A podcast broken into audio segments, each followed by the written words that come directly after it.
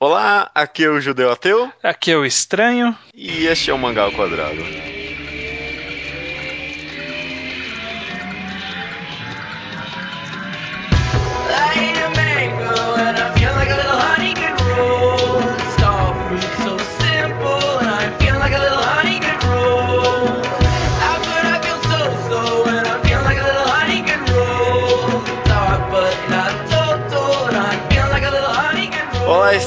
Estamos aqui no. Nona.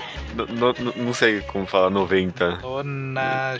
Não, não é nonagésimo. Nonagésimo, será? Nona... Deve ser nonadécimo. Nonadécimo é uma péssima palavra se for isso. Estamos no podcast número 90 do Magal Quadrado. Tudo bem com você? Tudo bem, tudo bem, tudo tranquilo. Número 90, ah, já, já dá para começar a falar que estamos perto do 100, né? Já tá quase, já falta só 10. Cara, estamos quase grudados ali. E essa semana a gente, vai, é, a gente veio com um tema um pouquinho mais daqueles mais filosóficos, nós sobre sobre mangás e sobre quadrinhos, sobre talvez de publicar um pouco em outras mídias o conceito de experimentação, né? Uhum. Empurrar a mídia, ver até onde você consegue levar ela, sobre as barreiras que os quadrinhos e os mangás também enfrentam para poder avançar e criar e, e, e, nunca ficar parado como uma forma de criar histórias, né, uhum. e tudo mais. A gente vai tentar conversar um pouco sobre isso, ver onde é que o assunto vai. Eu, eu até já acrescento a, a discussão que para a gente Diga. passar por experimentação, a gente com certeza vai ter que passar antes por linguagem. Então não sei ainda qual que vai ser o nome do podcast, mas joguei essa palavra aí, linguagem. Linguagem.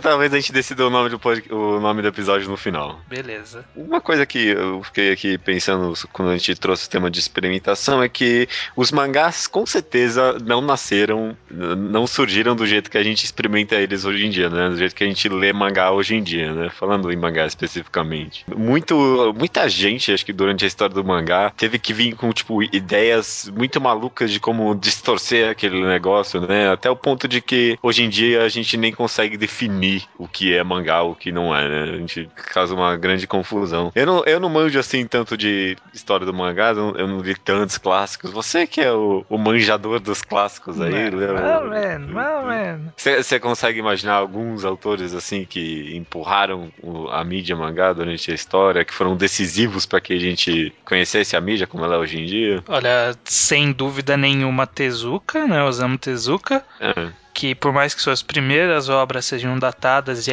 as que acabam vindo para o Brasil, é, não é se bem que não, né? A gente já teve Adolf Buda, enfim, ele, é, é. ele, tem uma carreira longa e ao longo de sua carreira ele mudou bastante de estilo narrativo, ele fez bastante experimentação, testou várias coisas de várias formas diferentes, em várias histórias diferentes. Então ele é com certeza um dos responsáveis, né? Ele é o responsável pela popularização do mangá e por fazê-lo evoluir. Uhum. É, eu fico me perguntando até que ponto tudo que ele trouxe veio dele mesmo, né? Não sei se tinha outras pessoas criando Tipo, o começo foi, obviamente, foi ele, né? Mas durante o avanço, não sei até que ponto ele puxou ou não de outras pessoas, mas que ele sempre estava acompanhando, assim, na frente, na linha de frente, a evolução dos mangás, eu também acho. Sim, sim. Até, até tempos bem recentes, até, sabe? Uhum.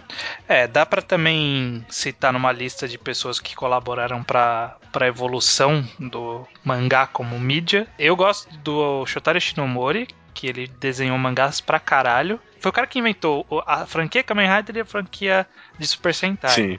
Mas uhum. em mangá ele fez bastante coisa também, fez Kikai, ele fez uma caralhada de mangás. É, se eu não me engano, ele é o cara que fez mais histórias ao longo de uma vida. E ele também trouxe bastante coisa de cinema. Se você pegar as obras dele, por exemplo, Kamen Rider mesmo, o mangá, se você for ver as primeiras páginas, é sempre uma coisa mais cinematográfica, de fazer ambientação, vários quadros de establishment, né, que são aqueles uhum. quadros que para mostrar sim, sim. o local e aí vai andando pelo cenário até chegar nos personagens. Ele, ele utiliza bem o quadrinho como uma linguagem para contar suas histórias. Ele ajudou um pouco a evoluir. E os caras do, do Gekiga também deram uma forçadinha, né? Deu uma guinada bacana pro, é. mangá começar a se reinventar um pouco. O Gekiga, a gente já comentou sobre o Gekiga em algum programa passado, que foi aquele claro. movimento dos autores que queriam ser mais queriam adultos, fazer. entre aspas, do que o mangá. É, o- eles queriam fazer mangás que nem fossem de fato considerados mangás, né? Eles queriam criar uma mídia nova. É.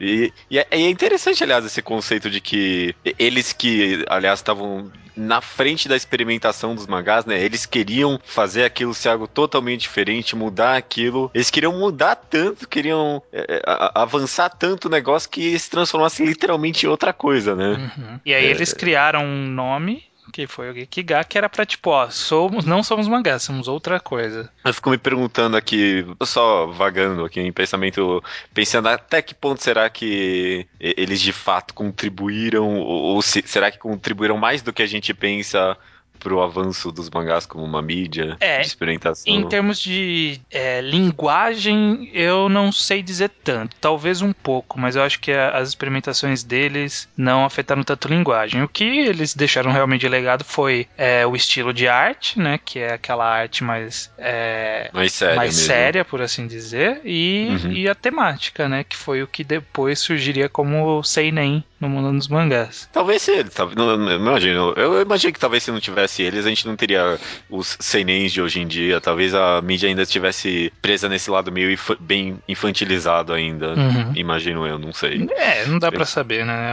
Talvez alguma outra pessoa viesse com um movimento similar se eles não fizessem. É, pode ser, pode ser. A gente teve, então, várias experimentações durante a, a história dos mangás, dos quadrinhos e tudo mais. Você acha que eh, você consegue enxergar, assim, um propósito para as pessoas experimentarem, tentarem fazer coisas novas? Pera aí, é, eu acho que a gente precisa falar melhor sobre o que, que a gente tá querendo dizer com experimentação. Porque acho Mano. que ainda tá meio vago, talvez não fique muito claro. é, pode ser, pode ser. E por isso que eu falei linguagem, porque vai ser importante a gente definir um pouco sobre como que funciona a linguagem dos quadrinhos pra gente entender o que, que é a experimentação de fato. Vou te perguntar, Judeu, é uma pergunta bem ampla mesmo. O que faz Ok. o quadrinho ser um quadrinho? O que é quadrinho? É, vira e mexe a gente se, se pergunta aqui nesse podcast, né, o que é o quadrinho, o que é tudo mais. Tem, tem várias definições, né? Uhum. Tem aquela, aquela que você vive sempre falando do Steve McCloud lá, não é? Eu não lembro como é que não é arte sobreposta, né? É outra coisa. É, É- imagem justaposta em sequência deliberada com a intenção de transmitir informações ou produzir uma resposta estética. Essa é a definição dele, não é minha.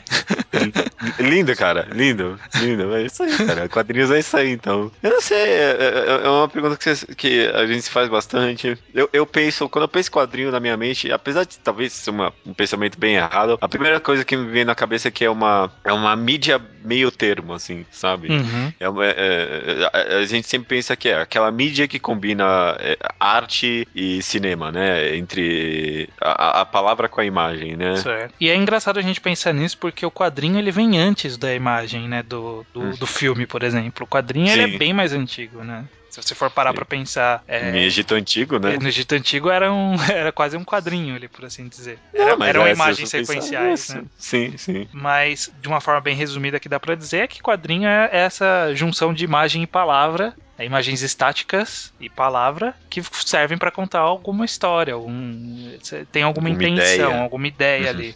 E eu acho que isso é muito importante, que elas são. O conceito de ser imagem estática e ser sequencial já cria, é, a partir daí, várias linguagens. Primeiro que, por ser uma imagem estática, por exemplo, conceito de tempo dentro de uma imagem é bem diferente do que a gente tem num Sim. conceito de tempo de uma foto, por exemplo. Né? Uhum. Dentro de um quadrinho existe um período de tempo que não é exatamente um segundo, né? Tipo, não é que nem uma foto. Quando você tira uma foto, tudo que tá parado ali está parado naquele, É. naquele instante Pra eternidade, né? pra eternidade. Enquanto num quadrinho ele, ele é um período que vai mais de um, de um instante, né? Por exemplo, quando tem uma, fra uma frase muito longa, um texto muito longo falado num balão, ele não durou um segundo, né? Tipo, ficou vários segundos. E, e- isso se reflete justamente na forma, por exemplo, que a gente, com que a gente trata os quadros, né? Ou as páginas duplas, mesmo que me- mesmo mais artísticas. Uhum.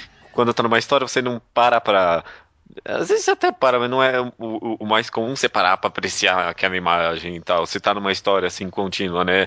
Que nem você faria, lá, com uma pintura no museu. Você para, observa aquilo e ficar só olhando para aquilo um bom tempinho, sabe? Uhum. E isso aí tá meio que inserido no contexto, tipo, por isso que eu falei que é meio errado você pensar que é um, uma mídia entre uma mídia entre mídias, né? É. Um meio termo de mídias, porque não é, tipo, é uma mídia própria, né? Exatamente. Ela tem, ela tem regras que foram criadas, regras por assim dizer, né?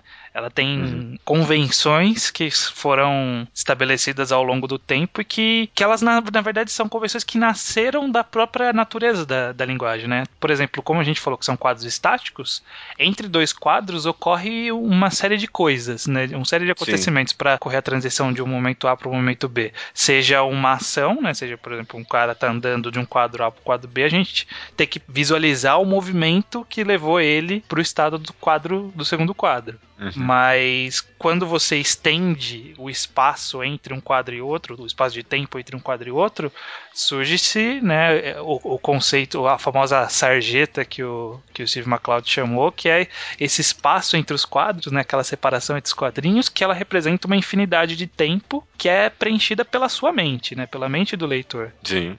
E é uma é. característica importantíssima para pro quadrinho, né, essa parte do preenchimento do leitor, da gente compreender o que ocorre entre quadros. É, é, é a parte mais imaginativa de fato do mangá, né? Uhum. Por isso que a gente fala que é uma mídia mais ativa do que o cinema, de fato, né? Porque você tem que imaginar ali movimentação e tudo mais. É, é, é, uma mídia bem própria, assim. Sim.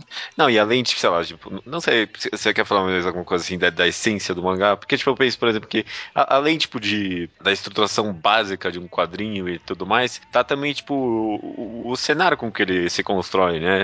Vários elementos, tipo, da história com qual se produz quadrinhos fazem parte do que se produz ali, né? Hum. Você pode pensar, por exemplo, que os quadrinhos seriam muito facilmente substituídos pelo cinema, porque eh, tudo que você pode fazer ali, você pode fazer no cinema, só que realista, com pessoas reais, é. mais realista, né? Isso não é verdade justamente porque a, a, gente comentou que é uma mídia própria, mas também não é verdade porque há, todo o contexto de que, de fato, quadrinhos são mais baratos de produzir, né? É, exatamente. Esse é um dos pontos mais essenciais do quadrinho, né? Ele é uma representação de alguma coisa. Ele não é aquela coisa, né? Então quando a gente vê um mecha, a gente vê um robô gigante, a gente está vendo uma representação de um robô gigante no quadrinho. Não foi necessário o trabalho de um cara fazer o design 3D para construir um robô gigante ou construir uma maquete com proporção para fazer um robô. É, ele não é um robô gigante, ele representa um robô gigante, né? Ele Exato. representa pessoas, né? O próprio conceito desse quadrinho, né? Tipo, as letras, as palavras, elas representam coisas, elas não são aquelas coisas. E o quadrinho é a mesma coisa. As imagens não são aquelas coisas, elas representam. E isso é tão essencial e tão importante para a gente entender as, as, experimentações que a gente vai citar daqui a pouco, que é, é, é um ponto primordial de tudo, né? Um ponto primordial Sim. de tudo. Eu acho que é, é, é muito fácil, eu acho que eu mesmo por muito tempo meio que enxerguei assim que que é algo meio que separado dos mangás e dos quadrinhos em geral, né?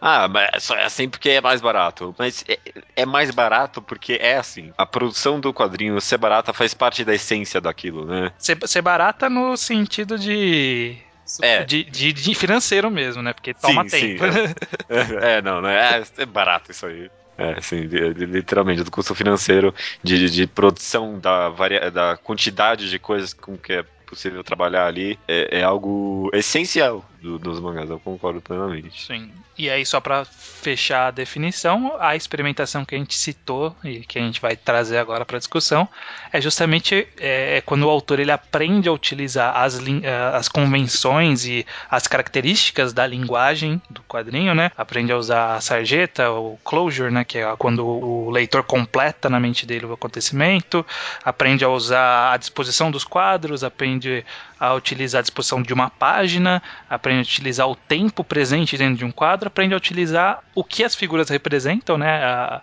o fato do, do, desenho não ser, ele sim, e sim representar. Quando o autor ele aprende tudo isso e dá uma modificada, né? Ele brinca com uhum. isso, ele vai além do que do que o simples, a simples ideia de tipo, quadrinho é uma representação de pessoas fazendo coisas. Ele pode ser muito mais do que isso. E, e justamente, vai além da concepção que as pessoas têm de quadrinhos, né? Eu acho que um, um quadrinho ou um mangá é, é, considerado experimental mesmo, é taxado com, com experimental quando as pessoas não tem já tanta certeza se aquilo é um quadrinho ou não, sabe? Ah, será que é quadrinho, será que é mangá?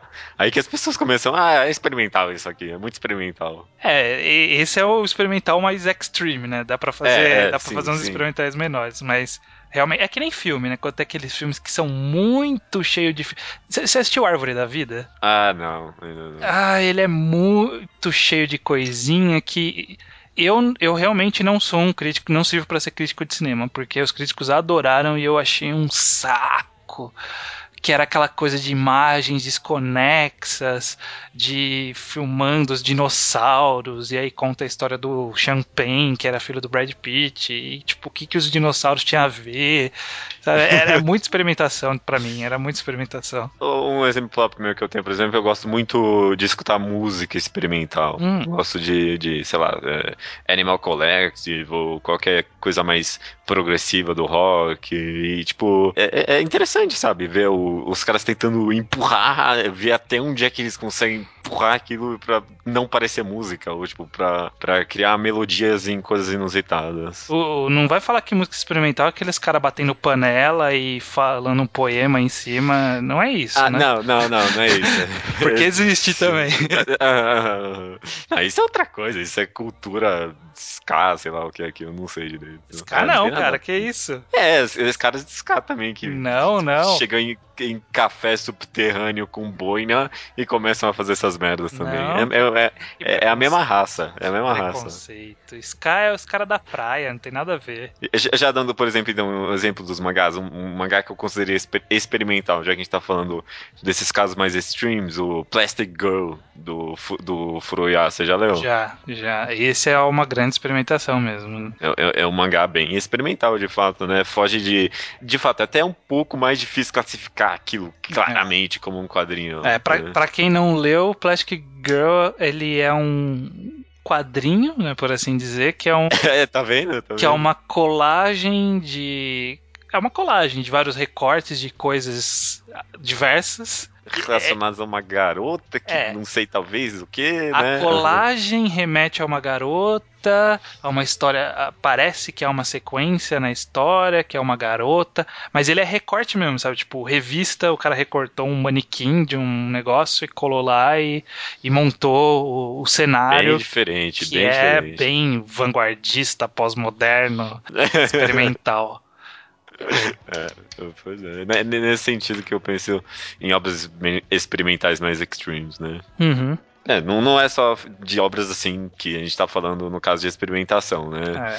Você é. pensa em algum exemplo assim de obras que fizeram experimentações e ficaram pra história? Não sei. Então, eu não, não vou falar que ficaram pra história. Eu, eu até aproveitar o gancho que você falou de Plastic Girl que é um caso bem extremo de é uma experimentação tão grande que a gente fica em dúvida se é quadrinho uhum. é, e trazer para uma coisa tão mais próxima, simples. tão mais simples que é tipo é, é um, um, um, mínimo do mínimo da experimentação que a gente pode falar que é uma experimentação que é brincar com a linguagem, né? Tá experimentando uhum. a linguagem. Por exemplo, vai, vai ser controverso, mas ó da line-up atual da Shonen Jump, que é uma revista extremamente popular, eu consigo Sim. pensar em pelo menos quatro mangás que fazem algum tipo de experimentação, por menor que seja. Eu concordo, eu concordo. Eu não acho nem um pouco polêmico, não. Ó, Haikyuu, Haikyuu ele brinca bastante com a gente falou que conceito de um do tempo dentro de um quadro, né? O Haikyuu ele brinca tanto com esse conceito de fazer uma movimentação e mostrar a movimentação dentro do mesmo quadro, sabe? No mesmo quadro ele faz essa brincadeira, tipo, ele não mostra as pessoas estáticas, ele mostra o movimento da pessoa. Não é uma coisa tão nova, né? Porque todo mundo já fez Sim. isso em algum momento, mas ele faz de uma forma muito interessante. Ele, ele brinca, ele dá foco, né? Por exemplo, quando o cara levanta a bola, ele mostra toda a trajetória da bola até chegar na mão do cara, e aí mostra em câmera lenta todo mundo olhando. Em câmera lenta, né? Aí que tá a brincadeira da experimentação. Não tá em câmera lenta. Não tá. Mas não a tá. gente imagina, imagina, em câmera lenta. Uhum. Né? Diferente, não, não, não tô nem falando que é melhor ou pior, mas diferente de Slam Dunk, que eram quadros parados, né? O Kawa dando a bola pro Sakuragi, por exemplo, era uhum. o quadro dele parado com a bola na mão só, né? Tipo, é. não tinha. Uh, havia dinâmica, né? A cena não uhum, era travada. Uhum mas não, não tinha pouco. nenhuma coisa de diferente, né? Era cena óbvia, era uma composição linda, maravilhosa, uma arte incrível, é, mas não era nada, tipo, fora do que o quadrinho prevê. Uhum, é, exato. É, Haikyuu, aliás, que a gente tá falando, pensa até que brinca um pouco com composições dos quadros em páginas duplas, por exemplo, sabe? Hum. Ele, ele, ele ocupa, tipo, um terço da página, às vezes, com um quadro e, tipo, coloca uns negócios mais do lado, assim, que é fora do padrão, né? Porque quando você pensa em fazer página dupla, você ocupa tudo, ou você, tipo, ocupa metade da página por causa da dobra que tem no meio, né? E tudo mais. Você coloca um quadro mais em cima e o resto no canto, mas ele faz umas composições bem diferentes, assim, Sim. sabe? Ó, exemplo também que é nessa linha de, de movimentação é Assassination Classroom, né? Que, Sim. que é uma língua. Ele brinca com a linguagem do mangá, que só funcionaria bem no mangá, né? Por exemplo, de mostrar o Koro Sensei conversando com várias pessoas ao mesmo tempo. É uma coisa que, se você vai fazendo um quadrinho, vai ficar uma zona, né? E, e no, aliás, fora do quadrinho, ia ficar uma zona no anime, por exemplo. É alguma coisa que eles iam ter que mudar um pouco a cena, por exemplo, pra não ficar tão, tão maluca que nem é pra gente. Até poderiam, sei lá, colocar uma fala depois da outra, mas perde o pacing aí e tudo mais, né? É, é, outro esquema. Exatamente. Por isso, que, por, isso, por isso que a mídia é uma mídia própria de fato. Exatamente, porque se ele colocasse no anime, ele ia ter pra. Ou ele ia fazer todas as vozes uma em cima da outra, ninguém ia entender nada supondo que ele estivesse conversando com várias pessoas, ou ele faria um depois da outra e aí perderia a ideia de que ele está falando ao mesmo tempo. No mangá dá pra ele colocar um quadro que a gente entende que é uma passagem de tempo quase que única, que ele tá falando com várias pessoas, né? Então, tipo, Exato. ele tá falando simultâneo. É uma coisa que funciona, é uma experimentação dessa linguagem, da questão do tempo, justamente. Uhum, concordo. Um exemplo de que. Na verdade, dois exemplos de que, tipo, ele representa, mas ele não o é que o quadrinho ele representa alguma coisa que pode ser além do de pessoas, pode ser um conceito, pode ser é, uma ideia. E Shokugeki no Soma, por exemplo, ele brinca com isso, né? Quando você vê a pessoa comendo uma comida e, tipo, ficando nua, é, ou comendo uma comida e aparece um polvo e começa a apertar os peitos da menina, né? Por mais que seja pra putaria isso. Sim, sim. É uma brincadeira com o que o mangá permite, né? Porque o mangá ele permite que, que aquilo não seja real. Ele, ele não está representando de fato pessoas a, as pessoas peladas. Ele está representando a ideia das pessoas peladas. É uma coisa que vai muito mais além. Uhum, uhum. Até daria para transpor isso para anime, por exemplo, mas é, fica justamente, acho que, no conceito de que o, o, mangá. Ah, é isso aí mesmo, cara. Tá aplicado, tipo, a, a ideias, sabe? Uhum. No, no, anime ficaria muito violento, porque você não tá nesse espaço meio simbólico mesmo, né? Eu acho que o mangá mangá, como são de fato imagens e tal, ele traz uma ideia de simbologia bem maior ali, sabe? Sim. De que há uma interpretação maior das coisas. Uhum. E um exemplo rápido é Toriko, que consegue é, transpor para o seu mundo coisas absurdas que, né? Como que você ia fazer um filme em que existe uma cobra que dá a volta no mundo? Sabe? Uhum, uhum. É, é, é uma brincadeira com a ideia, né? Tipo, ó, a ideia de que existe uma cobra que dá volta no mundo. Eu não preciso desenhar a cobra que dá volta no mundo. Eu desenho uma cobra que ela some no quadro, sabe? E acabou. E beleza. Você entende que naquele espaço ela está representando uma cobra que dá volta no mundo. E como uhum. essa cobra se movimenta, sabe? Como ninguém tropeça nela. Não sei, está num, existe num espaço diferente. É muito, muito maluco. Uhum. É, justamente pensar na movimentação da cobra e o quão complexo também seria passar isso para anime, no caso, sempre tentar colocar aquele animal em quadros que não dá para ver de onde tá vindo, uhum. não sei o que e tudo mais. Com certeza, cara. Esses quatro exemplos, aliás, já mataram uma pergunta que eu queria fazer aqui, que era tipo, se ainda é possível fazer experimentações hoje em dia, ah, né? de todos os tipos possíveis. Uhum. É, e isso que é o bacana, né? Isso que é, que é uma das coisas que a gente comentou lá no Porquê Mangás, no podcast sobre Porquê Mangás, que é por que é tão legal, né? Porque ainda existe e sempre vai existir, se tudo der certo, né? Se, se, se não esgotarem as ideias, que eu acho meio difícil, sempre vai é, existir é, experimentação, né? É assim, existe experimentação em filme também, né? Teve o Árvore da Vida que eu citei que é uma experimentação. Mas é, é que parece que em outras mídias, como é, livros, como os filmes, é, música acho que se salva e, e, e, games também se salva. Mas normalmente fica com esse estigma. É uma experimentação, sabe? Tipo, é, mas eles estão. Esse aqui é um filme experimental, sabe? Só, e só isso, sabe? Isso classifica o filme. Uhum.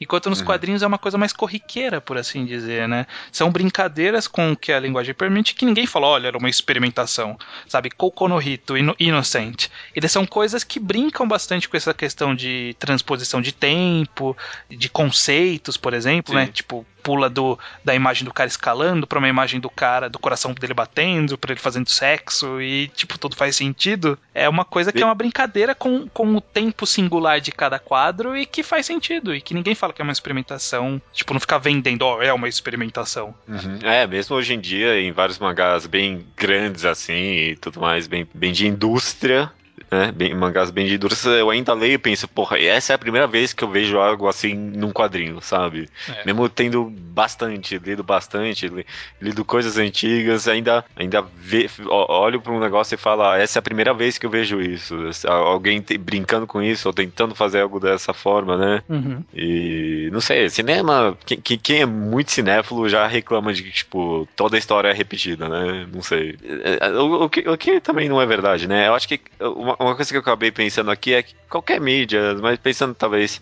nos mangás especificamente, se ainda tá saindo história, se ainda tem gente lendo, eu acho que é porque ainda tem experimentação acontecendo, sabe? Sim, por menor que seja, né? o mínimo uhum. que seja. Se você pensar, tipo, na essência do que a gente considera experimentação, qualquer mangá que tá saindo hoje em dia, eu acho que tem algum ponto de experimentação se não tá plagiando alguma coisa, né? Claro. Mas sei lá, eu, eu, até Naruto, One Piece e, e sei lá, Fairy Tail, que é considerado cópia de cópia de cópia, ainda assim, é, se você pensar tipo, na essência do conceito, são obras que experimentam em algum, de alguma forma com a mídia, sabe? É, eu fiquei curioso, fala uma experimentação de Fairy Tail aí. até que ponto você pode copiar outras obras sem ninguém perceber? Ah, é uma experimentação. Uhum, uhum. É, não funciona muito, né? Porque o primeiro capítulo todo mundo fala, olha, é igual One Piece. É. Não sei, não sei, talvez na essência de tentar modificar o, o, conceito de Battle Shonen, né? Tentar usar o conceito de Battle Shonen de uma forma diferente, né? E tudo mais. Uhum. Ó, mas olha uma coisa que eu, rapidinho te cortando, é, aproveitando essa, essa deixa do que quem tá falando de que existe experimentação em outras linguagens, sim, existe, é, mas uma coisa que me parece mais dar certo mais no quadrinho, e por isso que é, que é tão bacana, é a questão de simbolismo né, sobre por exemplo, introduzir um, um, personagem principal que é um pássaro, no caso do Pum Pum, uhum. é, e que ele em algum ponto da história vai virar um triângulo, sabe? E você vira, né? É, e se vira, ou sei lá, a Konohana, que o menino tá andando na cidade, tem uma flor gigante atrás dele abrindo o olho, ou qualquer coisa que que é uma, uma forma simbólica de se representar alguma coisa que não existe de fato naquele mundo. E que pra gente, né, é, está aparecendo ali, é uma brincadeira que funciona muito bem em quadrinhos e que nem sempre funciona bem em outra mídia, uhum. sabe? Por exemplo, no, no caso de filmes,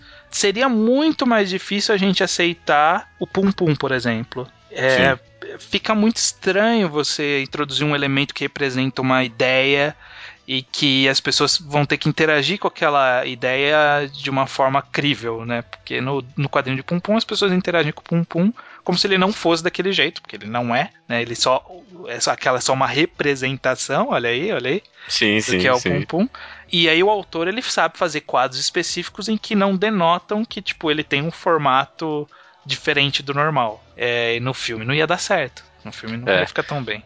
Eu já pensei nisso aí, de porque tantas obras de seinen e tudo mais tem tanto simbolismo nos mangás, né? A gente já fez até um programa de simbolismo, mas retomando aqui o assunto, tipo, eu penso que é, é ainda nesse conceito de ser uma intermídia, porque, tipo, cinema é rápido demais, sabe? para você, tipo, conseguir parar para pensar no simbolismo, né? Que a gente comentou no podcast passado, não, no, no, na, na, leitura de e-mails do podcast passado, né? De que não dá para prestar atenção na história e na direção ao mesmo tempo dos filmes, né? É. É, tem, tem, que tem, que ser muito treinado para isso. É, tem que ser muito treinado. E, e, acho que é no mesmo conceito que se aplica isso. E, tipo, no caso dos livros, é, é meio perdido ali, né? Quando eles colocam um simbolismo, sabe? Tipo, no, você não fica com a imagem clara daquele negócio na sua cabeça, né? Nem, nem para pra tentar observar isso. É, no caso do, da literatura, o que eles brincam mais é com a brincadeira de palavras mesmo, né? Tipo, uhum. falar em metáfora. A metáfora é o simbolismo, né? Sabe? Ah, ele ficou como se mil facas atravessassem o seu estômago, sabe? Sei lá. Sim. É um, ele brincou com a metáfora e é, é aí que se aplica o simbolismo na literatura. Funciona bem diferente, com a particularidade de cada mídia, é isso que é o bacana. Em Torico, dá, tipo, em Torico, no caso, eles colocariam tipo, como se fosse 50 facas saindo do estômago do cara, literalmente, é, né? Porque... Colocariam essa imagem, assim. Porque sempre, né, tem que aparecer. Uhum. É, sabe um tipo de experimentação que já não é uma experimentação, que já é meio que já é um gênero, né, no, nos quadrinhos e que eu ainda vejo meio relutante é, em outras mídias, o slice of life. Sabe, você consegue imaginar um, um, um qualquer mídia, sei lá, seja música, seja filme, seja literatura, seja um jogo, que consiga ser tão contemplativo e funcionar tão bem quanto Yokohama Kaidashi Kiko? Eu, eu acho que tem. É jogo, é, eu acho que dá. É, é, é, é isso que eu ia falar. Eu acho que tem alguns games hoje em dia que seguem esse lado um pouco mais slice of, slice of life do negócio, né? É. Mesmo, sei lá, é, aquele Kataka Magari, não sei o nome daquilo lá, que é, que é uma bola que vai rolando, sabe? Tipo... Ah, é o Kat... É, eu não lembro o nome. Katamagari, eu acho que é o não nome. É Katamag... Não é Kat... Não, não é. Não sei. Katamari. Não sei. Katamari, isso mesmo. É, é segue um conceito meio parecido, sabe? É um negócio meio a esmo, assim, sem muito. Objetivo. Objetivo, é. é. De, de uma forma diferente. Sim, sim. Eu não joguei, sim. mas eu acho que aquele Journey deve seguir uma, tem uma ideia mais pra esse lado também, de ter uma coisa meio contemplativa. Não sei. Eu acho que você tem mais algum ponto para abordar ou a gente pode encaminhar para finalização? Não, não, já, já, já comentei o que tinha a comentar. Quer, quer encerrar com algum, alguma ideia, alguma coisa? Eu quero encerrar com, com brincadeira de pequenas listas, né? Quero que você faça uma pequena lista, se você tiver, de quadrinhos e pode expandir, né? Pode expandir para fora de, de mangá que você acha que tem uma experimentação bacana, aí você dá uma explicação bem rapidinha. Você tem alguma aí preparada? Ó, rapidinho então, vai, ó. O mangá que eu acho, mangás que eu acho que experimentam bastante, vai. É, o Yasumi Pum, a gente sempre comenta aqui, né? Eu acho que é uma, um mangá que brinca bastante com vários conceitos de mangá, do que é, do que não é e tudo mais. Blame e quase qualquer coisa do Nihei, a gente sempre comenta aqui que são obras muito boas de se analisar, porque justamente ele brinca com conceitos de tempos, de formas que eu nunca vi antes em quadrinhos e tudo mais, de estruturação de quadros também e tudo mais. Sim. Mais algum mangá. Acho que eu, eu, nem pensei tanto em exemplos tão claros assim. Deixa eu abrir minha lista, ver se eu acho mais algum. É, a gente comentou durante o podcast, mas eu também penso em quando eu penso em experimentação, acho que é difícil não pensar em Cocô no Rito, viu? É. Principalmente nesse estilo tão mais fotográfico dele, de criar história, sabe? É, acho que, tipo, tipo, por muito tempo se criticava, tipo, quadrinhos realistas demais, sabe? Principalmente no caso dos mangás, né? Que é quase meio ocidental o negócio, mas ele cria um que criou um estilo tão próprio assim, sabe? Sim. E brinca com simbolismo o tempo todo. Eu acho que é uma obra bem experimental, principalmente da segunda metade pra frente, né? Uhum. Não, é, sem dúvida, sem dúvida. Você tem alguns exemplos de mangás aí? Ó, de mangá eu acho que dá pra falar experimentações bem leves, né, por assim dizer. Sei lá, Koe no Katashi, né? Ele brinca com essa coisa de é, é o que representa e não o que é de fato. Então, tipo, quando tem um X na cara dos personagens, não existe um X naquele mundo mas ele representa uma ideia e é uma brincadeira bacana com não chega a ser uma experimentação é, uma, é mais uma brincadeira com, com a linguagem. Uhum. é, Spirit Circle ele faz um, aquela coisa de trocar o personagem sabe? Quando ele tá em outra vida aí ele dá um estalo ele é outro personagem e aí ele volta pro personagem. Sim sabe? sim. isso não tem como fazer em, em, nenhum outro jeito sem ficar cafona. Tipo é só só em, só em Spirit Circle que dá para você pular de um de uma vida do personagem para outra e voltar num estalo e continuar a narrativa sendo coerente. acho bacana. É, fica meio tipo, eu tentei fazer um shot de cinema, mas não consegui, assim, sabe, nas outras, em outras obras, né? fica tipo meio, é. tá ok, vai. Pensando já no lado de, de quadrinhos, né?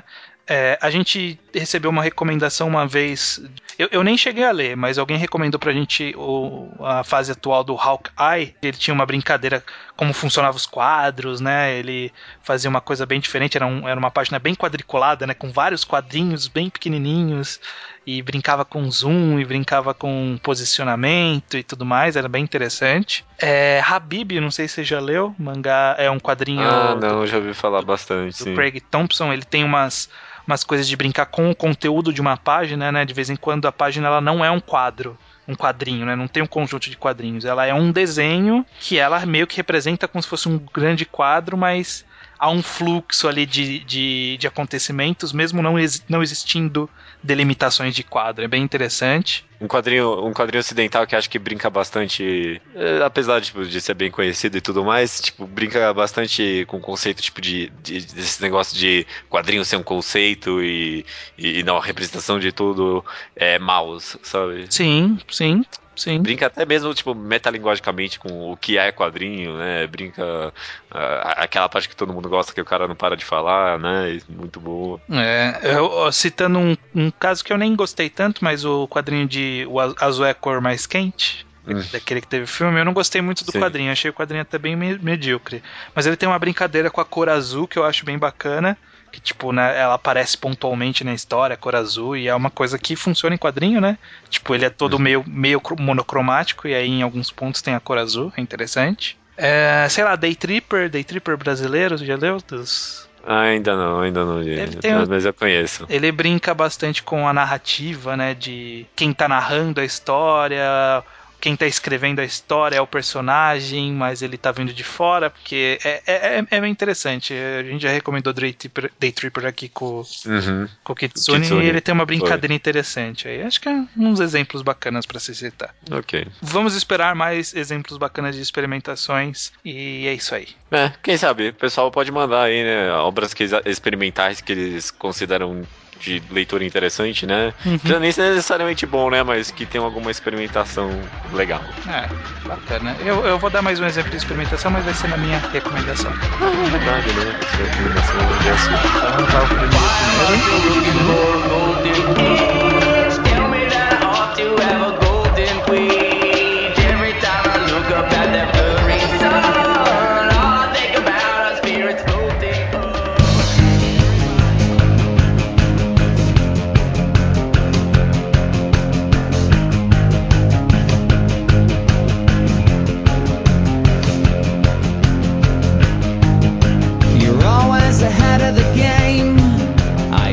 Leitura de e-mails, estranho. Leitura de e-mails judeu-ateu do episódio 89 de Comédia e Humor. Corretíssimo. Essa leitura de e-mails é feita a partir de qual e-mail? São e-mails que chegam, na verdade, chegam comentários no blog, claro, uhum. sempre, e também chegam e-mails em contato arroba alquadra.do de ao quadrado, e aí você põe um ponto ali antes do do, ao quadra.do.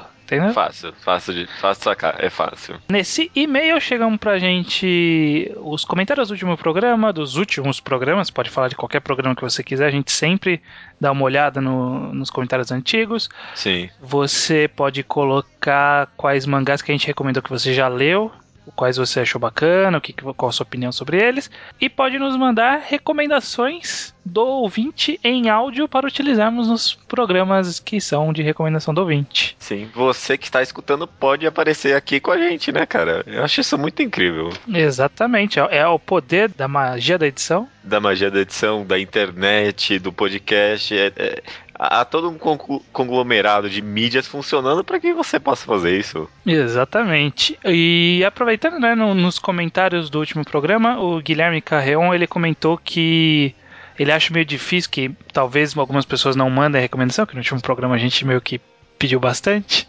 Uhum, Ele disse que às vezes algumas pessoas não mandam porque acham que não tem certeza de que é algo que seja bom para indicar, porque o nosso público é meio elitizado, não dá para saber o que, que vão gostar. Ah, a gente também não sabe, né? É, tudo que a gente mesmo recomenda não dá pra ter certeza de nada. É, e, e, mesmo que eu acho que muita coisa que a, gente, que a gente já recomendou aqui nem é tão elitizado assim, talvez. Não, é. Sei. Em retrocesso tem muita coisa que a gente recomendou que nem é tão boa assim. É, né? é verdade, é verdade.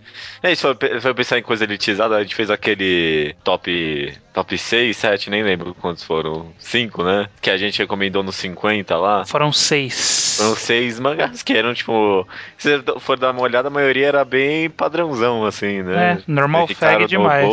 Full Metal, Slam Dunk. Pois é. Dá e... pra recomendar coisa assim também. Pode recomendar o que vocês acharem bacana. O que normalmente a gente acaba segurando de recomendação é de mangá muito longo. É. Que é, sei lá, mais de 20 volumes e ainda tá em andamento. Aí fica meio difícil de usar. Uhum. Mas de resto a gente costuma é, relevar e jogar aqui. Às vezes a é. gente nem leu e usa aqui e depois é. já vê nem é tão bom assim. Maravilha. É, tem, tem problema, tem problema. Podem mandar recomendação, né? Podem mandar. Quer comentar sobre os mangás enquadrados que a gente vai fazer ou dá pra pular dessa vez? Vamos só relembrar que temos mangás enquadrados em, em alguns programas em alguns programas. Escutem os programas anteriores para saber quais são e vai correr atrás de ler, né? Exatamente. Tá chegando. E só recado final, só mais uma vez lembrando do recrutamento para escrever no alquadra.com no nosso site ali. Podem escrever qualquer tipo de texto, review ou colunas que a gente faz, né? Tem um monte de tipos de colunas diferentes que a gente fez nos blogs anteriores e agora estão no Ao Quadrado. Vocês podem tentar experimentar escrever alguma coisa nesse estilo e mandar pra gente avaliar, que quem sabe a gente não recruta você, né? Pois é, quem sabe, né? Manda porque ainda não chegou muitas, não. A gente ainda não tem uhum. muito material de trabalho. Beleza, vamos lá. Slowpoke Report na velocidade, Judeu. Primeiro do Salgado Mafini. Sim, ok. Não sei se o primeiro nome dele é Salgado, mas. Tomara que seja. Mandou um e-mail primeiro falando pra gente que ele tinha gostado do começo de Pum Pum e que uhum. aí ele chegou no volume 10 e não estava achando tudo isso. É. ele depois perguntou... mandou outro e-mail, né? É, é, ele perguntou se ele tava lendo errado e tal, e depois mandou outro e-mail falando: ah, não, retiro o que disse, é, é, ficou bom de novo. Ficou bom de novo, é. não sei o que, que, que, muda depois do décimo volume, não. Ah, não, eu sei o que muda assim. É, pode ser, mas até o décimo volume eu achava muito bom, não sei. Eu não lembro de nenhuma queda forte em Kokono Hito. Em Hito, em. Não, é que eu li embaixo no e-mail de, no uhum. embaixo. No Pum. Eu não lembro de alguma coisa muito. Sabe, tipo, nossa, essa parte ficou uma nossa, merda. Porque toda hora pelo menos tem alguma coisa que empolga, né? É. Eu tava lembrando uma parte lá que eu achava que tava meio fraquinho, mas aí aconteceu aquele negócio com a tia dele. Aí deu, eita porra, esse mangá é sério mesmo aí. É, é. É, sempre, toda hora tem alguma coisa. Sim, sim. Mesmo, mesmo Pegasus, ele passa tão rapidinho que você nem fica puto com ele. É, é verdade. É verdade. Próximo é Slow, Slowpoke Report aqui é do Sábio Carvalho, que leu Cocô no Rito e depois de ler ele pesquisou tudo o que ele queria saber sobre escalada, montanhismo, principais picos de escalada, quais são os mais difíceis, quais são os mais perigosos, um, um monte de coisa, né? Ele só ele diz que agora sabe tudo sobre escalada, menos como escalar, né? é, é como escalar. É, eu, eu, não cheguei no nível dele, mas eu dei uma pesquisada também e eu fiquei empolgadinho de tentar fazer, mas no final acabou não indo pra frente essa ideia. É, também não tem muito aqui, né? No Brasil, onde fazer a escalada. É, tem. dá pra você fazer um montanhismo aqui perto da minha cidade. Aqui na minha cidade tem a famosa Serra do Japi. Infelizmente ninguém pode ir lá porque é fechado, porque é patrimônio. Ah, que merda. Mas dá pra você contratar uns guias e tal, ou você entrar escondido, mas Dá, tem lugar pra fazer. Tem lugar, tem lugar. Ok. Aqui em São Paulo não tem muita montanha pra fazer. É verdade. Montanhismo, não. São Paulo é bem plano, né? É. é bom, não. enfim. Ele também tá terminando o Hoshino Sandare, o Sabe Carvalho comenta que não gostou no começo, mas é, disse que tinha mais calcinha que conteúdo lá no começo, mas quando avançou a história ele acabou gostando, né? É, justo, justo. Ele também fala de Real e o Animaster Kurosawa, dois mangás excelentes, e pergunta o que a gente acha dos últimos acontecimentos de Dororedoro. Cara, não dá pra falar porque é spoiler, né? Ele pergunta é. pra gente o que, que a gente acha de que, que é Aya, Ikawa, Caimã, o que, que é o que ali. Eu acho que o autor já meio que deixou claro, né? O é. que, que tá rolando. É, é, tipo, o que aconteceu com aquele personagem em questão. Agora, o que vai acontecer, não dá pra saber, né? Não dá né? pra saber, não dá pra saber. Como nunca. Como não? É, quem, quem sabe quando acabar do Redor a gente não faz um. Um, um ao quadrado. Um, um ao quadrado, um quadrado um, dele. Ou um, um programa separado só pra falar do final, sabe? Tipo um Ah, entendi. Como se fosse um semanal, uh, revival. Não sei, quem Ok. sabe. Quem sabe, quem sabe. Eu, eu- eu gostaria, sim. É, para terminar os comentários do Slowpoke Report, o Rafael dos Santos Tomás leu Solanin e se decepcionou. Achou até bom, mas que não é tudo o que dizem ser. É, Eu problema acho de que é o hype, né? seu hype, Stan. É. Você causou muito hype nas Não. pessoas. Tem uma leva gigante agora, enorme, de pessoas que estão lendo Solanin e não estão gostando, e a culpa é sua. Uma leva gigante. Bom, eu já eu posso ter criado um hype com o Solanin, mas eu também criei um podcast sobre hype que eu digo pra você não cair nessa. Tá certo. Então a culpa não é minha. Tá justificado. Tá justificado. Ok, tudo bem. Indo para os comentários dos blogs, tem o, o Renan SHQ aqui, ele diz que acha graça em Okama Away e One Piece. Hum. Ele diz que acha engraçado justamente por ser, assim, meio idiota e estúpido. Ele, acho que é, o que ele quis dizer é que ele gosta desse negócio ser meio randômico, não sei. É, Eu eu acho idiota e estúpido. A parte do engraçado não chegou em mim. Também não, também não. Ele também acrescenta sobre o prefácio do volume brasileiro de Lúcifer e o Martelo, que o autor explica que o humor japonês é diferente do nosso. Ele, eu, eu li também ele, o autor lá de Lúcifer e o Martelo diz que espera que a gente consiga apreciar, né? É. Curioso, porque eu acho que eu ia falar que, tipo, sei lá, comparado com outras obras, o Lúcifer e o Martelo não tem um humor assim tão oriental, mas, tipo, não tem nada que eu diga e fale, ah, não, isso aqui é um humor meio universal. É, não sei o que pensar. São coisas que a gente talvez se acostumou lendo mangás. Mas, Talvez. é, mas acho que ele não tem, tipo, muita pegada de algo bem específico, cultural japonês, sabe? São coisas que acabam. Não é utilizado universalmente, mas são compre- compreensíveis universalmente. Talvez o autor, quando comentou isso, estava pensando justamente naquela brincadeira que ele faz com cenas de aparecendo calcinhas e tudo mais. Né? Quem sabe? Achando que talvez a gente não compreendesse esse humor. Talvez, não sei também. O Equinócio comenta sobre a importância do pace, que, a importância de pacing que o humor carrega.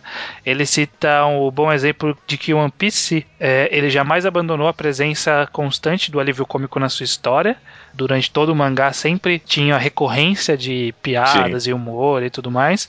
Enquanto, em comparação com Naruto e Bleach, que eles começaram a dramatizar mais o enredo, cada hora fica mais sério, mais sério, mais sério. E aí quando volta uma piada, tipo, tá totalmente É fora merda. de clima. Tá? Aham. Não, não tá nunca no clima. É, tanto que a gente, na época que a gente comentava semanal, toda vez que o Kishimoto tentava forçar uma piada ali, a gente, porra, mano, Kishimoto não tem mão pra alívio cômico, né? É, não tem mão nem timing, né? É, é. A Lobo Paranoico diz que ri bastante de piadas sozinha na frente do computador, pergunta se ela tem algum problema.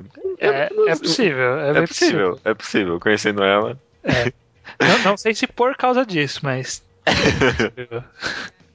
Ela também faz propaganda da série de tirinhas de humor que ela tem lá no Facebook. Já dei uma olhada, tem algumas bem engraçadinhas mesmo. Você, você riu? Cara Não, eu não assim, ri, eu não ri, eu não ri, não. É. Então tá no nível dos mangás, pelo menos. Sim, no mínimo isso. O Sávio, ele comenta, ele fala sobre que ele gosta de ler bastante em mangá, revista, livro em transporte público, em público de forma geral. Uhum. E aí, de vez em quando, ele solta uma risada e aí a galera fica olhando feio pra ele, né? Aham. Quem nunca, né? Quem nunca? Isso acontece comigo de vez em quando no trabalho, quando eu tô, sei lá, ouvindo um podcast e surge Ah, engraçada, aí você dá aquela. aí todo mundo já dá uma olhada assim, fala: o que que tá acontecendo? É, nossa, no trabalho, às vezes eu, tipo, não tenho que prestar atenção em nada, você tem que fazer alguma coisa meio manual lá na hora, eu ponho algum podcast, começo... Mas eu nem rio, mas eu fico com aquele sorrisão mó largo, assim, as pessoas devem olhar pra mim pensando que eu sou um tipo de assassino, não sei, tipo... É Pior que eu tenho uma, eu tenho uma história disso, cara. Que eu tava. Eu trabalho perto do centro, né? Então, de vez em quando, quando eu saía do trabalho, na época que eu fazia faculdade, eu tinha que ir andando até o ponto da van. E eu ia ouvindo alguma coisa, normalmente podcast. Aí uma menina contou um dia que ela tinha me, me tava andando com a mãe dela no centro, aí a, a mãe dela falou assim: Olha, aquele menino estranho ali rindo sozinho. ela olhou e era eu. Ah, brilhante, brilhante, Ah. brilhante. É, escutar. É, podcast com podcast é é difícil mesmo. Pra encerrar aqui os comentários, a gente tem o comentário do ABC, né, que diz que este foi o pior episódio do Magal Kadar que a gente já gravou na história. ele comentou que gosta bastante de humor de uh, outros lugares e tudo mais, e achou essa nossa visão meio arrogante, assim, com a, em relação à superioridade de humor de outras culturas e tal, achou meio quase inadequado. Talvez tenha sido. Quando eu conversava com você, acho que eu talvez meio que desrespeitava um pouco o humor cultural de, outras, de outros lugares. Mas é como eu, mano, é, é, como eu enxergo mesmo. Eu acho o humor de outros lugares ridículo. E como eu acho que é algo muito associado ao instinto, eu não tenho vergonha de achar aquilo ridículo. Não tá sei. Tá falando especificamente, por exemplo, do humor japonês, de a gente falar que ele é meio infantil. É. Eu, é, é, é o que eu falei, assim, não é querendo se, se, se sentir superior, mas é que se o que é para eles é engraçado, pra gente costuma ser engraçado para crianças, né? É. Então, quer dizer, não é que eu me acho superior, mas é porque é humor para criança. Pra gente, né, no caso. Pra gente, então. Não é que eles são infantis, é porque pra nossa cultura aquilo é um humor infantil. Não, não, não é de se sentir superior, é diferente. É diferente. É, é justamente apontando a diferença cultural na hora eu me senti superior, sim, mas eu, eu me arrependo. tipo, não é que eu, não é que eu sou superior a outra, a outra cultura, eu só, só, só tô apontando a, a diferença, a curiosidade na diferença. Né? Você é superior aos índios, né, os cara? Maldade, coitado okay. dos índios. nem tem. Nossa, eu ia falar que nem tem índio escutando esse programa, mas vai que tem, cara. Eu vou me sentir mal, mal né? Não, brincadeira, brincadeira. Se tiver algum índio. Isso é uma coisa que, que eu acho curioso: que no Brasil, talvez aqui pra região mais sul, sudeste, não tem muita miscigenação indígena, né? Eu acho não. que lá no Amazonas deve ter mais, mas pra cá a gente. Eu não vejo. Eu, eu, acho que eu nunca vi na rua alguém que eu olhava e falava assim: olha, esse cara eu acho que é indígena. Descendente, é, descendente miscigenado, alguma coisa. Não, nunca vi. É, também não. Só boliviano, né? A boliviana é quase um indígena, né? tem a mesma cara. Mas ele tem olha, cara de boliviano, né? Ele tem uma cara diferente. É, sim. Olha, melhor de parar antes que. antes que parta pra um programa racista aqui. Não, só tô falando que boliviano. Não é diferente do. Tem uma cara de boliviano. Sim, diferente do, do índio que a gente conhece, né? Ou não conhece. É, podcast 90, o que, que a gente tem pro podcast 90? Anos 90, pode ser? Anos 90? O que, que marcou a década de 90? Qual que é a característica que mais associamos à década de 90? Não é o que mais marcou, mas você já te, você teve um, gama, um Tamagotchi? Lembrei disso agora. É, tive, mas... Né, Por realmente... três dias. É, né, quando você é criança até que dura mais. Uhum. Por que Tamagotchi? Não tem nada de 90 com Tamagotchi. Foi ah, dos anos Tamagotchi... 90, será? É, foi, foi, mano. Tamagotchi é uma marca dos anos 90. Eu não sei se é dos anos 90, mas eu sei que ah, foi lançado pela Bandai em 96 no Japão. É. Cê, cê, eu não sei se você chegou a ver, mas tinha uma época que, que, os primeiros eles eram bichinhos, mas eu tive uma época que tinha, sei lá, criança, que você tinha que cuidar de uma criança, mandar pra escola, sabe? Eita porra, não. Eu lembro não. que tinha um aqui, pelo menos uh, lá na minha escola alguém tinha, e eu falava assim, caralho, mano, que bagulho escroto. já com aquela idade, né? Já sabia aquela, que. Com aquela idade você já sabia que aquilo tava errado. tipo, como assim uma criança? Tipo, no, no Tamagotchi? Como é, assim? em vez de ser o bichinho que, que pede comida e tal, era uma criança. E chorava, cagava. Não, tipo, não era um bebê, era um, sei lá, uns 5 anos de idade, sabe? Tinha Nossa, que bizarro. É muito maluco, cara. Você sabe que o Digimon é a evolução do Tamagotchi, né? Como assim? Ah, o conceito do Digimon surgiu por causa do Tamagotchi. Ah, é, mano. É? Nossa, que. Uma conexão. Você gostava de Digimon quando você via ou você preferia Pokémon? Gostava, gostava porque Digimon era mais sério. É, eu também sempre gostei mais de Digimon, porque, tipo, mesmo naquela idade eu já, eu já sabia que aquilo tinha mais história. Porque Pokémon só repetia a mesma merda todo episódio, né? É. Agora é. Digimon eu gostava também. E ó, Digimon começou em 99, então ainda foi na década de 90. Dá pra, dá pra usar isso aí. Aí, ó, mano, programa de Digimon, pode ser? Pode ser. Que não, que é, não tem nada, né, de 90, mas programa de Digimon. Mano, claro que tem a ver. O pessoal pegou o raciocínio aqui, não tem problema. tá bom, tá bom, deixa.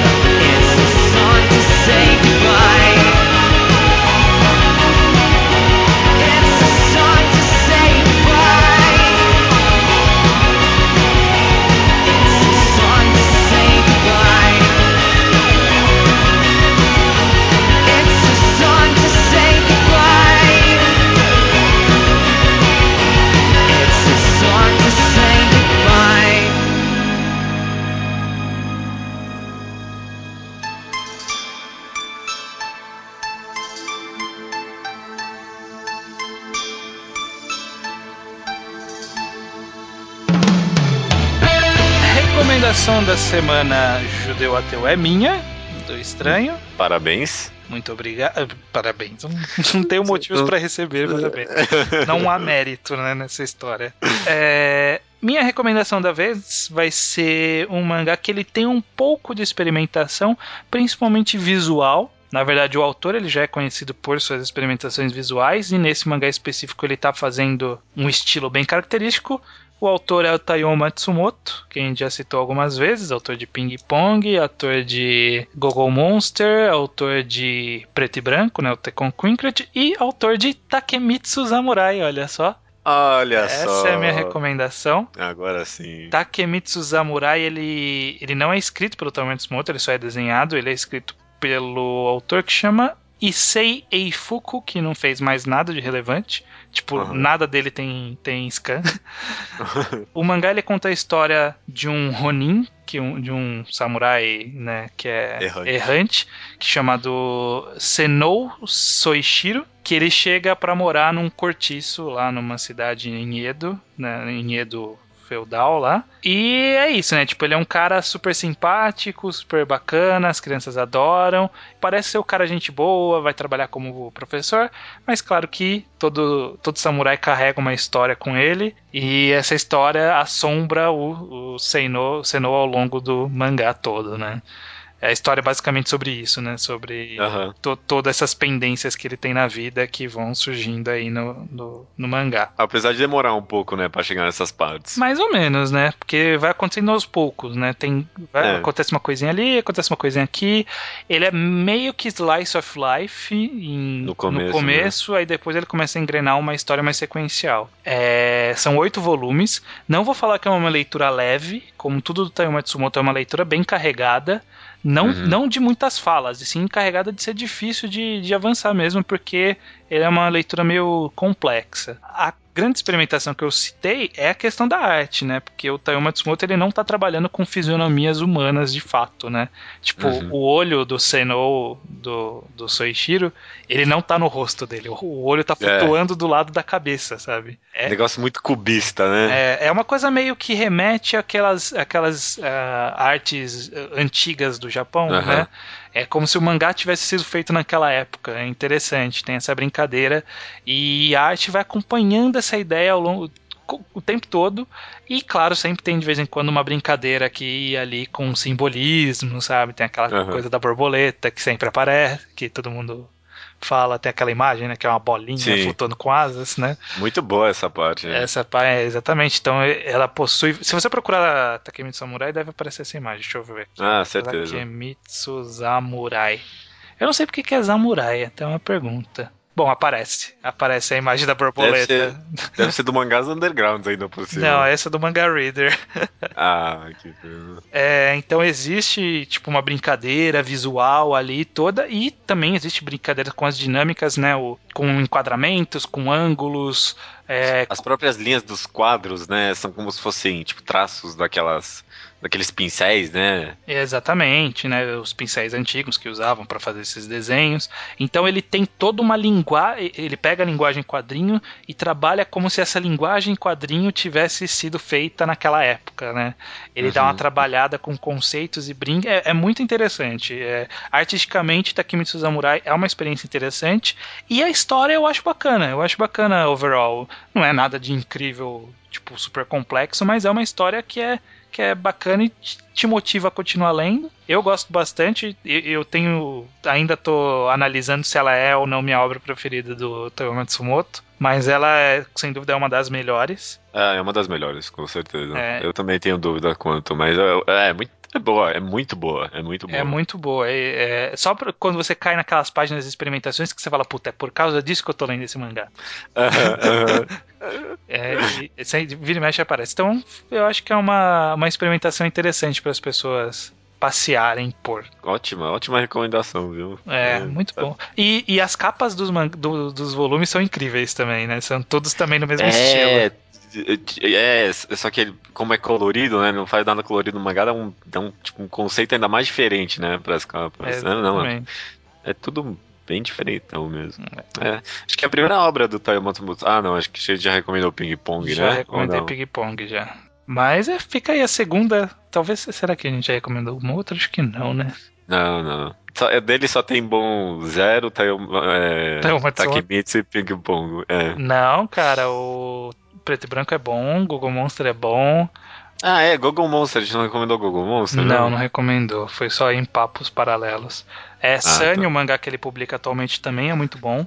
ah, você já leu? Li até o que saiu e é muito bom. Mas Takemitsu Samurai tá aí completinho e é uma boa recomendação. Acho que é uma das. Não, não acho que eu não vou falar que é uma das mais acessíveis, não. Porque é uma bem difícil de ler dele Não, também. é difícil. É difícil de ler. É, não é fácil. Não né? é uma leitura fácil, mas é gratificante. Depois que você termina, você pensa, porra, foi, foi bacana.